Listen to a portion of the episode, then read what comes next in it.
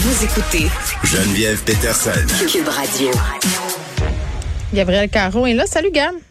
Salut. Bon, dans le registre euh, métier bizarre, médecin, c'en est pas un, mais quand un étudiant en médecine se dit fruit rurgien, là, euh, je débarque un peu.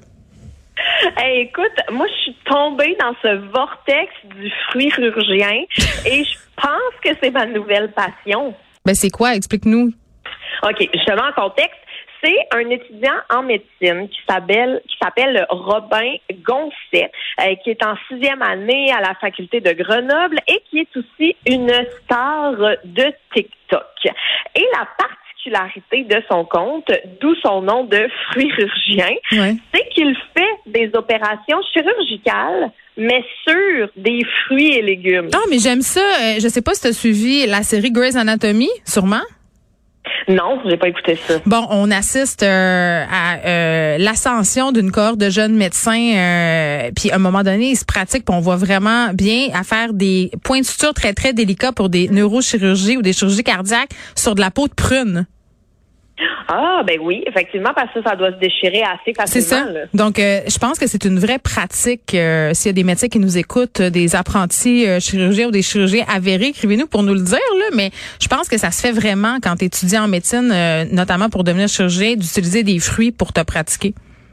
Mais ça ferait beaucoup de sens parce que tu vois, dans son vidéo le plus populaire, là, qui a au-dessus de 6 millions de vues, euh, on voit l'étudiant qui est en train de euh, vider un abcès cutané sur un fruit, une mangue en fait, qui s'appelle le julien.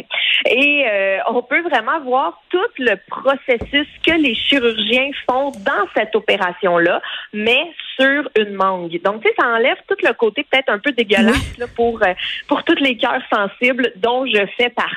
Mais il n'y a pas un Et- mouvement là pour euh, ne pas torturer les fruits en vin? Écoute, ça, Ça doit exister.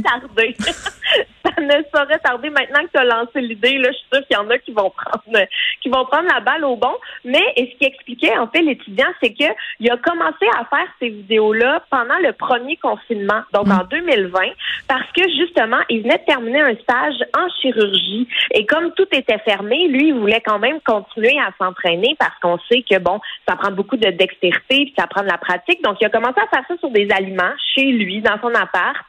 Il s'est filmé, a mis ça sur TikTok et finalement, bam! Pendant ça la pandémie? Explosé. Oui, pendant la pandémie. Mais- donc, C'est ça que, que je trouve agréable avec une plateforme comme TikTok. C'est des petites affaires comme ça qui sont, tu sais, c'est pas nocif. Euh, c'est intéressant. Tu regardes ça, tu apprends des affaires. C'est un peu insolite aussi, puis ça devient excessivement populaire. C'est ce que j'aime de cette plateforme-là, c'est que tu as accès à toutes sortes de contenus. Euh, je trouve que sur Instagram, souvent, c'est assez monolithique. Là. Euh, C'est soit des comptes un peu de croissance personnelle ou des comptes où on voit des corps de personnes. Je- je- sur TikTok, c'est pas ça. C'est c'est ce que j'apprécie de, de cette plateforme-là. Puis quand tu commences à en suivre, ils t'en proposent d'autres. Là, Moi, mon fil est bien bizarre, Gab, je vais t'avouer. là. J'ai pas de misère à croire. Moi, je savais même pas, Geneviève, que j'avais une passion pour les acrobates qui tombent au ralenti. Bon. Mais euh, TikTok me l'a fait découvrir. Ben, je trouve ça euh, extraordinaire. Une véritable passion. Ouais. Moi- Mais euh, justement, comme tu disais, ces vidéos à lui, mais ça lui permet de vulgariser beaucoup, tu sais, des Mm. notions médicales que des fois on comprend pas trop. Ou tu sais, des fois quand on se fait opérer aussi, le médecin nous dit juste on va t'opérer au genou, mais on sait pas trop qu'est-ce qui se passe. Fait que ça nous permet de voir et de mieux comprendre. Et comme je l'ai dit plus tôt, ben il y a, il y a pas l'aspect dégueu de voir Ouais. L'intérieur d'un genou. Moi, je veux juste dire Et, que euh, mon, compte préféré sur TikTok, parce que je tripe sur l'Instant Pot, là, je pense que j'en ai assez parlé. Je trouve que c'est une révolution. C'est des gars euh, qui travaillent, là, c'est juste des gars, désolé. Ils sont dans une caverne, euh, une caserne, pardon, de pompiers dans le sud des États-Unis et ils se font des repas avec leur Instant Pot. Puis c'est malade parce que quand la, la cloche sonne pour répondre à un appel d'urgence ou à un incendie, ils laissent tout ça là puis ils s'en vont. Mais c'est un compte de recettes, mais de pompiers. C'est extraordinaire. C'est extraordinaire. J'invite les gens. euh, je me rappelle plus du nom. Je vais aller, je vais aller le chercher. Je vous le dirai tantôt. Mais c'est ça. Il y a toutes sortes d'affaires comme ça insolites. Donc un, comment on appelle ça? Un chirurgien, un, fru, un fruirurgien? Un fruirurgien. Exactement. Il s'appelle euh, Robin Goncet. Donc, c'est vraiment le même nom qu'il utilise euh, sur TikTok. Et honnêtement, moi, je suis tombée dans un trou. Je suis complètement accro. J'adore ça. Il y a eu cette histoire épouvantable récemment. J'en ai parlé avec Vincent Dessureau, la Chine qui connaît une recrudescence des cas de COVID, euh, puis dans des résidences pour personnes âgées. Malheureusement, ça a été vraiment un hécatombe. Là, on sortait les corps dans des sacs mortuaires, puis il y a une personne qui est encore vivante. Puis là, j'écoutais ça, puis je me disais, mon Dieu, c'est mon pire cauchemar. C'est le pire cauchemar de bien des gens. Ça doit arriver très, très rarement là, que des personnes comme ça soient déclarées mortes. Mais non, ça s'est passé encore, et cette fois-ci, c'est au Pérou. Oui, ça s'est passé au Pérou et je suis contente que tu l'aies dit parce que moi aussi, c'est un de mes pires cauchemars, là, comme je trouve ça angoissant. Depuis que je suis au secondaire, qu'on a écouté une nouvelle de Hitchcock où il y a une madame qui se faisait enterrer vive, je pense ah. que je m'en suis jamais remis. Non, moi, c'était euh, la scène d'entretien avec un vampire euh, où on emmure euh, Claudia et sa maman parce qu'elles ont péché puis qu'elle meurt. L'autre, on l'emmure dans son cercueil. Là. Je pense que c'est une peur que tout le monde partage. Là. Moi, c'est de me réveiller dans le petit frigidaire de la morgue. Là. Tu sais, là, avec oh, la petite ben porte. Là. Moi, je triperais ben moins. J'aimerais pas ça. Oh. Mais je comprends, on en parle, puis on dirait j'ai chaud, j'ai pas puis je m'assure que j'ai de l'espace autour de moi. oui. Bon, donc qu'est-ce qui est arrivé à cette madame-là? Ben, c'est une jeune femme là, de 36 ans qui est décédée suite à des blessures euh, dues à un accident de la route. Mhm. Donc, la femme est décédée, la famille est en deuil. On est au jour de l'enterrement. On, on, est en train de mettre le cercueil en terre. Tout le monde est là. Et là, whoop, on entend du bruit qui provient du cercueil. On l'ouvre et surprise, la défunte n'est pas défunte. Mais ça se peut pas. Ça vient d'où cette affaire-là? Je veux dire, elle était pas à l'hôpital? Il check tes signes vitaux, quelque chose? Comment une telle chose se... Imagine-tu le monde autour, tu brailles, ta mère est morte, puis là, elle se met à, grouiller dans le cercueil? Mais ben, justement, là, on s'entend qu'il y a eu un mélange d'émotions, euh, de la panique, du bonheur, de, de la peur aussi?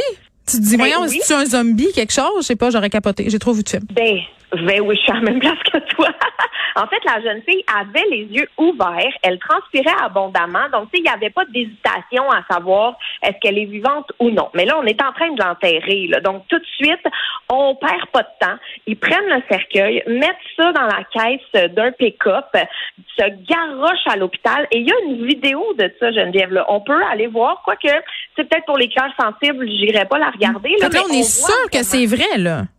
Oui, oui, oui, oui, on est sûr à 100 On voit là, la jeune fille qui est sortie de son cercueil dans un linceul blanc, qui est sortie de la boîte du pick-up, accueillie à l'hôpital par des policiers, des médecins qui sont tous là et elle a l'air amochée, là, la madame. On s'entend qu'elle vient d'avoir un accident de voiture. Mais euh, les médecins ont confirmé qu'elle avait des signes vitaux, même s'ils étaient très, très, très, très faibles. Et là, euh, je la vois, la vidéo en ce moment, là. Et pas d'air. OK, j'aurais peut-être pas dû regarder ça. Traumavertissement, ben, la gueule. Euh, euh, moi, ça m'a vraiment euh, bouleversé, cette vidéo-là. Et là, les médecins, c'est ça, ont l'air un peu comme, oh, qu'est-ce qu'on a fait? On l'a-tu échappé? Et effectivement, en ce moment, ben, il y a une enquête qui est en cours parce que semblerait que les médecins ont pas su faire la différence entre un coma profond et la mort. Des médecins compétents?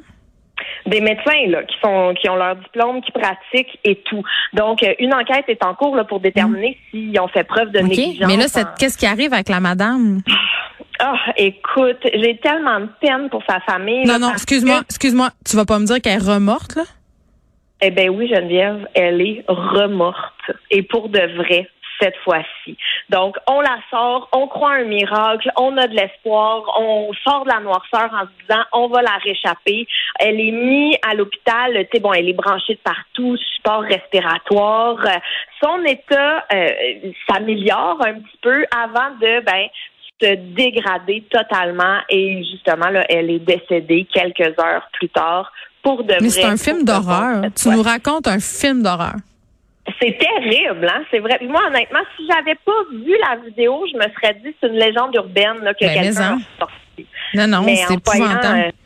Euh, ouais, c'est triste, triste, triste. Et euh, ça glace le sang et c'est super stressant. bon, ben on va souhaiter que ces médecins-là euh, aillent refaire leur cours du soir. Merci, Gab. Salut. Inspiré de la série Balado, J'ai fait un humain où des personnalités publiques se confient sur leurs histoires de maternité, découvrez maintenant le livre J'ai fait un humain de l'humoriste Gabriel Caron. Un ouvrage où l'autrice raconte avec sincérité et autodérision son entrée dans la vie de maman. Le livre J'ai fait un humain de Gabriel Caron aux éditions Très Carré, disponible sur cubelivre.ca.